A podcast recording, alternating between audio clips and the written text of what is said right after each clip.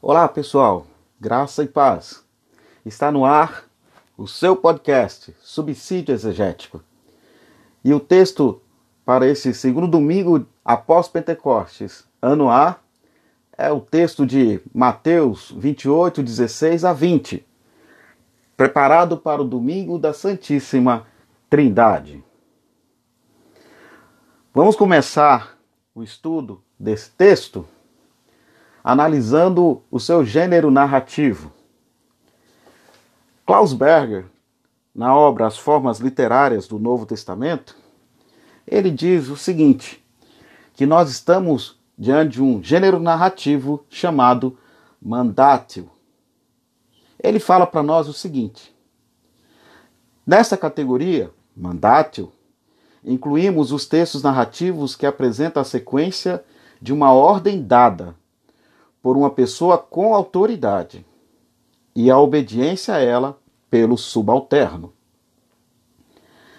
A difusão deste gênero reflete a estrutura social da antiguidade, em que todos os demais eram obrigados a obedecer ao Senhor ou ao pai de família.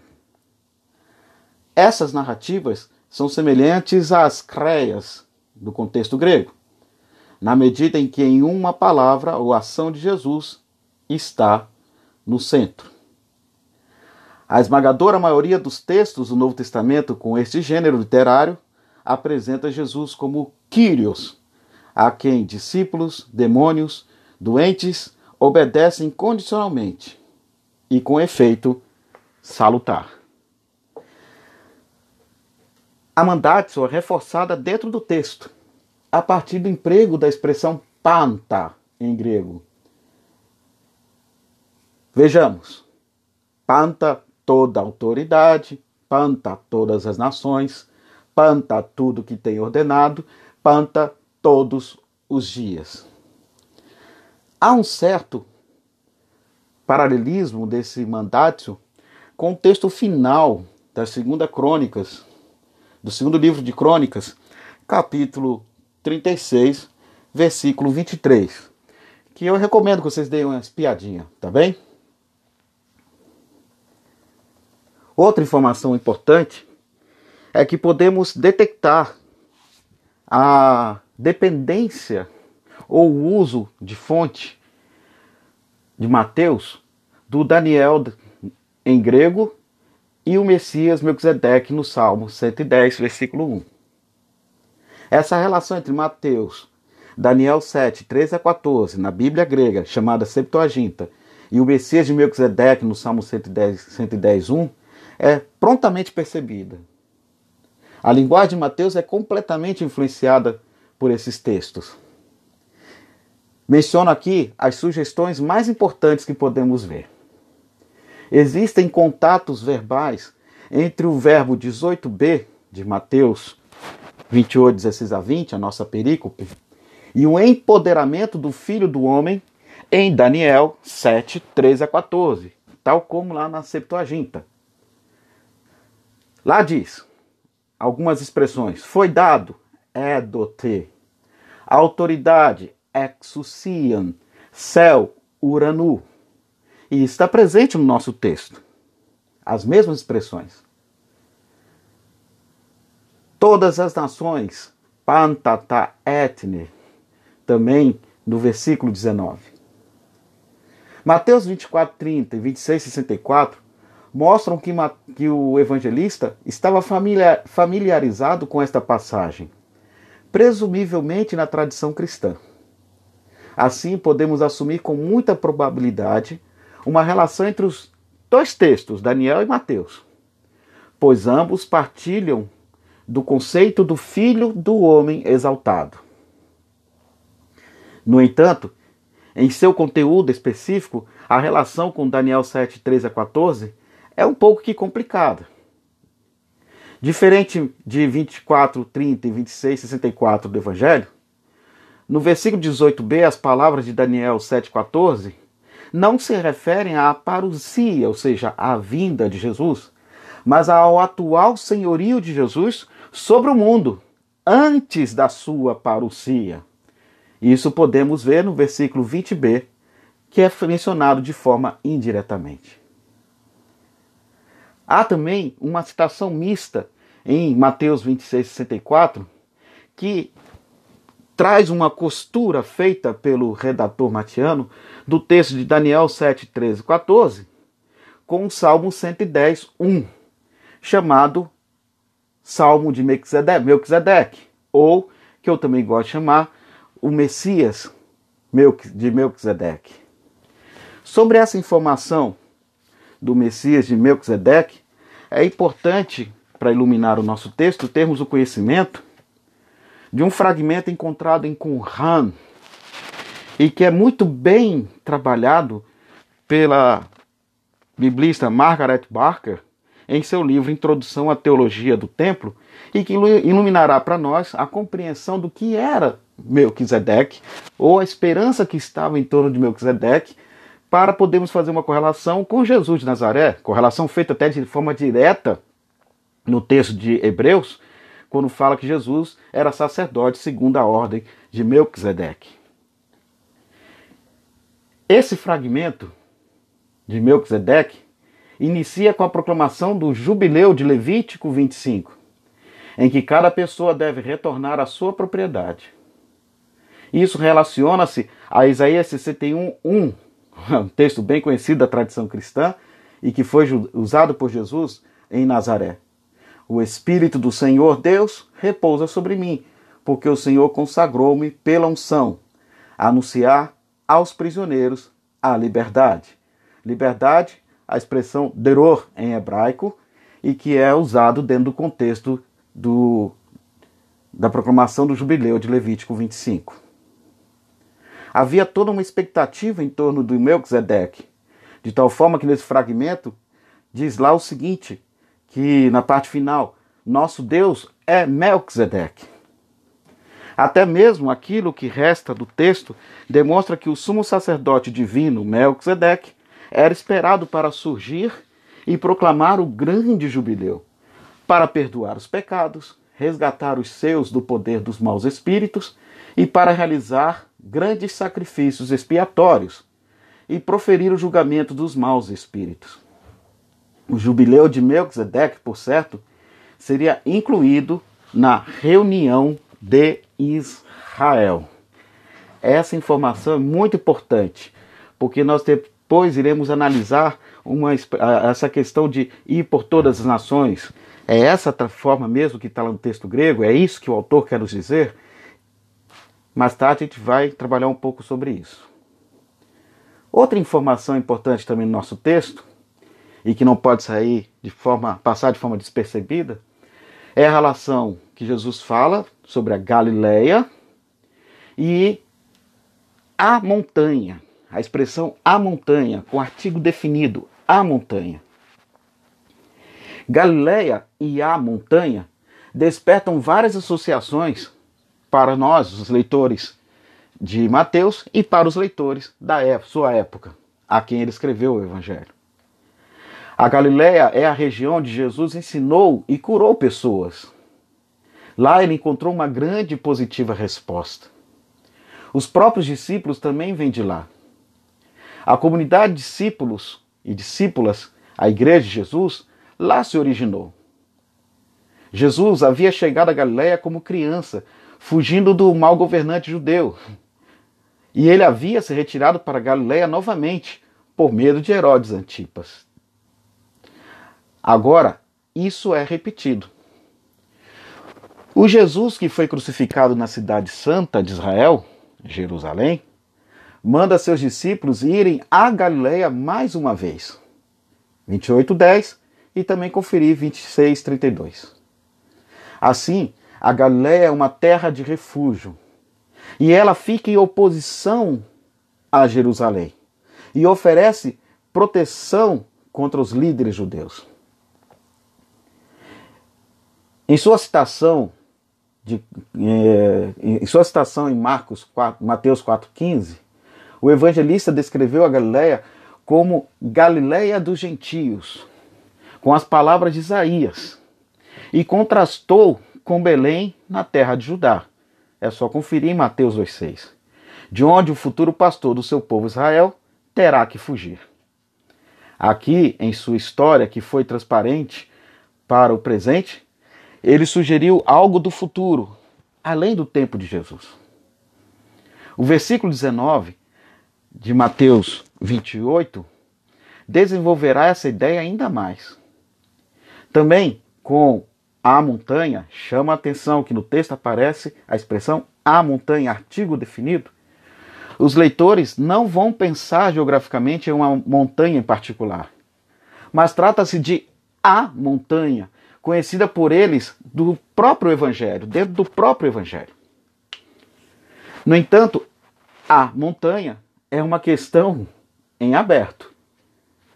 Enquanto o texto continua, certas associações possíveis serão fortalecidas, outras eliminadas.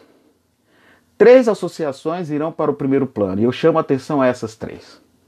O primeiro é a associação de a montanha àquela da terceira tentação, sobre a qual o diabo ofereceu a Jesus o domínio do mundo. Tudo isso eu te darei, se prostrado me adorares. Né? Agora Jesus realmente recebeu todo o poder no céu e na terra, mas não da parte do diabo, mas por Deus. A segunda associação possível, a montanha, aquela do sermão da montanha. Presente em Mateus 5.1 e 8.1. É fortalecido pelo versículo 20a. Ensine-os a observar tudo que te ordenei. Esta montanha foi escolhida como local dos ensinamentos de Jesus. Mateus 5, 2 e 7, 28 a 29. Embora fosse também um segundo Sinai, era acima de tudo o lugar onde aquele que ensinou em poder, 7, 29, foi além das palavras do primeiro Moisés com o seu, mas eu digo a você. Finalmente, a terceira associação possível é a montanha da transfiguração. Mateus 17, 1 a 9. Lá também Jesus veio a eles em sua glória celestial, 17, 7, e libertou de medo os três discípulos que reagiram à revelação do glorificado com mais do que mera dúvida. Aí vocês vão ter que escolher a melhor forma. Ou apresenta as três ou escolhe uma delas. Todas as três são possíveis para identificação dessa a montanha do nosso capítulo 28, 16 a 20. Eu, particularmente, sou tentado a pensar na montanha da tentação. Eu, particularmente.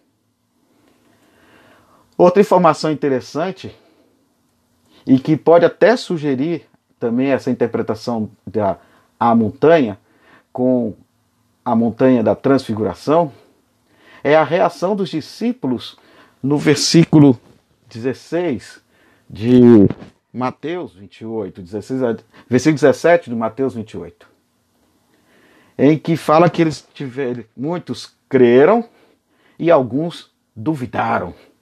Alguns creram e por isso prostraram-se em adoração a, a Jesus, o Senhor, e outros duvidaram. Mas isso é uma, um estilo muito próprio de Mateus ele mostra os dois sentimentos, sempre bem sentimentos conflituosos.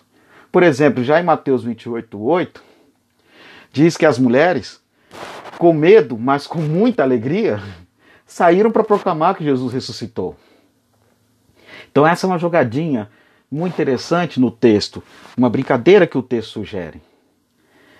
Em que nós, com toda sinceridade, às vezes está presente em nós a a adoração e a dúvida, né? o medo e a alegria.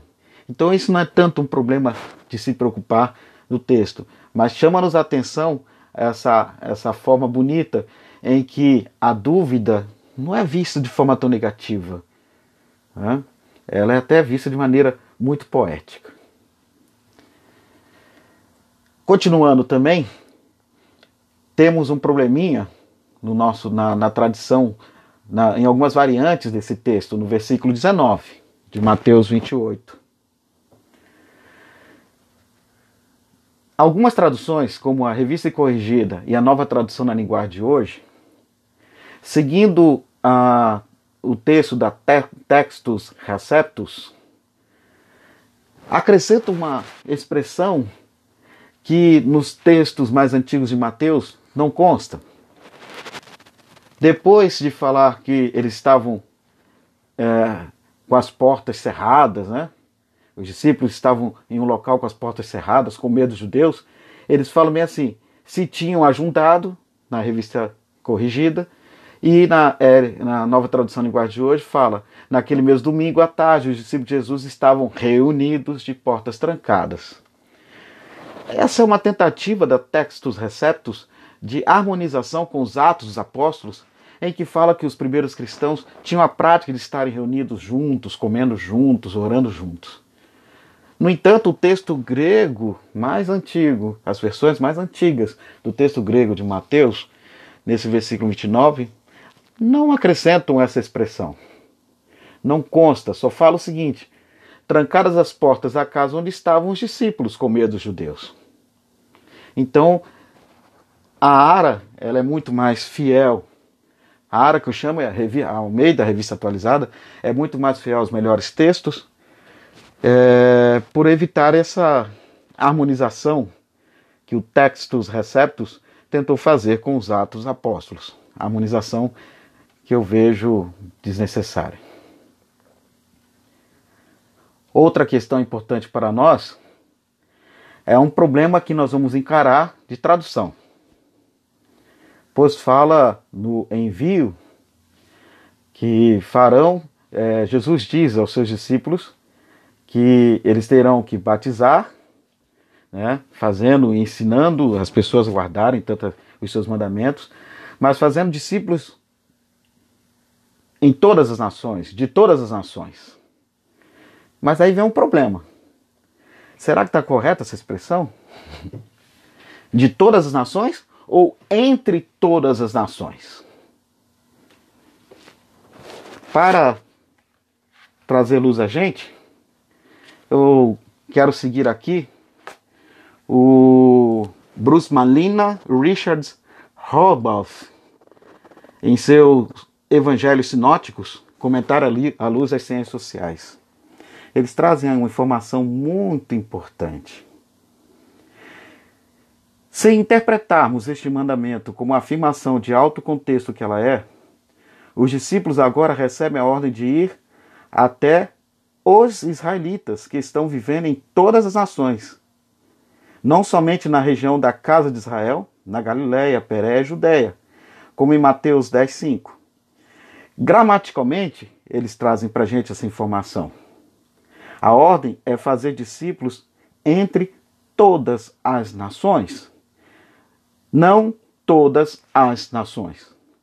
Chamado gramaticalmente de acusativo de extensão do espaço, respondendo onde. É interessante esse comentário que Malina e Horbaugh faz, porque respeitam o texto grego e também todo o contexto de Mateus.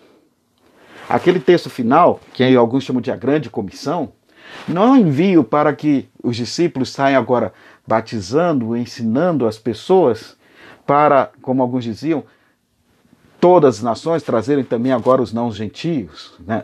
perdão, os gentios, ou não judeus. Não, ele respeita o programa missionário de envio de Jesus dos 70 em Mateus 10:5, que fala para eles irem anunciar somente a casa de Israel. Então, a melhor tradução não seria de todas as nações, mas entre todas as nações, e lá anunciar aos filhos de Israel que Jesus é o Messias. Já estamos chegando quase ao final do nosso comentário, mas ainda temos um outro probleminha que tem a ver com batizar em nome do Pai, do Filho e do Espírito Santo. A expressão estoonoma no texto grego. A maioria das traduções trabalham com a ideia do batizando no nome do Pai, do Filho e do Espírito Santo. Essa questão desse versículo sempre foi um problema para alguns intérpretes. Alguns sugeriram que o texto ele é tardio, ele não é de Mateus, é de um Mateus tardio, mas não é propriamente de Jesus. Seria um termo é, litúrgico incorporado ao texto de Mateus 28, 16 a 20, com fins batismais. E de o um batismo firmado na experiência da Santíssima Trindade. No entanto, Tasker, em seu comentário de Mateus, ele traz para a gente uma informação muito interessante. Ele fala do problema, ele reconhece algum problema da, é, na discussão dentre os exegetas, mas ele traz para a gente uma coisa muito interessante. Ele primeiro afirma que essa expressão esto onoma e Pai, Filho e Espírito Santo encontra-os presentes nos manuscritos mais antigos. Ninguém nunca questionou é, de forma tão com tanta autoridade essa expressão, porque a prova textual nos aponta a presença deles. Mas ele nos traz uma informação é, importante para a interpretação que está por detrás desse texto. E eu faço então a leitura. Ademais, bem pode ser que a verdadeira explicação por que a igreja primitiva não ministrou logo o batismo no nome tríplice seja que as palavras de 28 e 19 não foram ditas originalmente por Nosso Senhor com a intenção de ser uma fórmula batismal. Ele não estava dando instruções sobre as palavras a serem de fato usadas no ofício do batismo. Mas, como já se sugeriu, estava indicando que, pelo batismo, a pessoa batizada passaria a ser possessão do Pai, do Filho e do Espírito Santo. E há uma boa evidência textual de que o idiotismo grego esto onoma, que a gente pode traduzir para para dentro do nome, não no nome, poderia comunicar este significado. Além disso, parece que o batismo que o Cristo ressurreto está aqui ensinando os seus discípulos a praticarem não era uma simples restauração do batismo de João para arrependimento, nem a continuação do batismo praticado por ele e seus discípulos antes no seu ministério. Era essencialmente um novo sacramento, pelo qual homens e mulheres haveriam de submeter-se à influência do Deus Trino para serem usados em seu serviço. Queria trabalhar um pouquinho sobre isso com vocês. Olha o que ele comenta para gente. Ele traz para gente que não era uma fórmula batismal. O texto não está preocupado com fórmula batismal, e sim da experiência profunda do sagrado. Jesus, esse que é elevado aos céus, é aquele que possibilita a cada um de nós, por meio do batismo, de é, irmos para dentro do nome, irmos para dentro do mistério trinitário.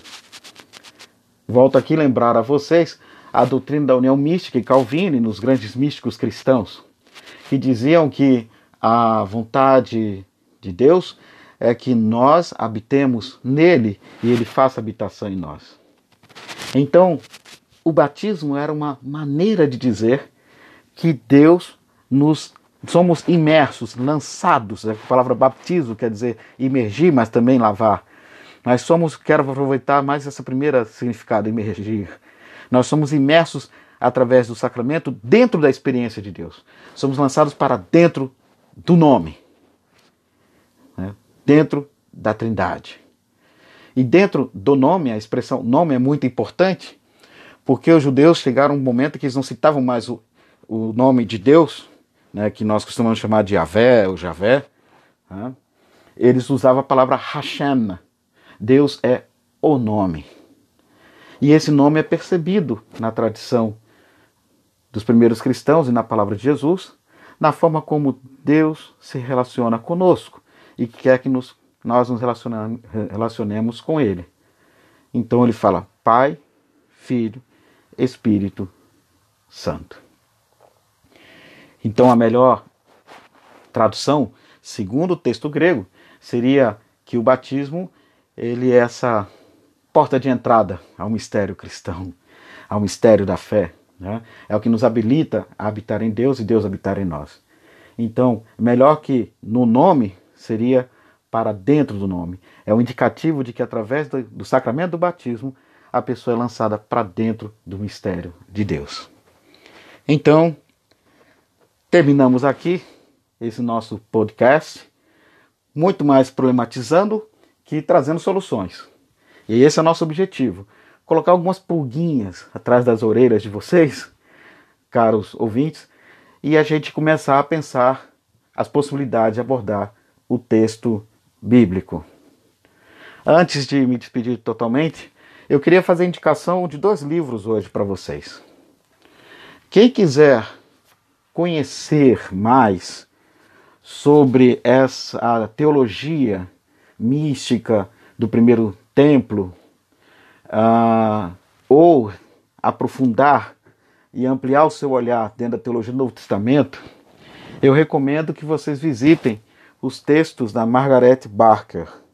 Hoje eu só quero indicar um livro que fala mais especificamente do sacerdócio de Melquisedeque, que é o livro Introdução à Teologia do Templo, que saiu pela editora Filocalia.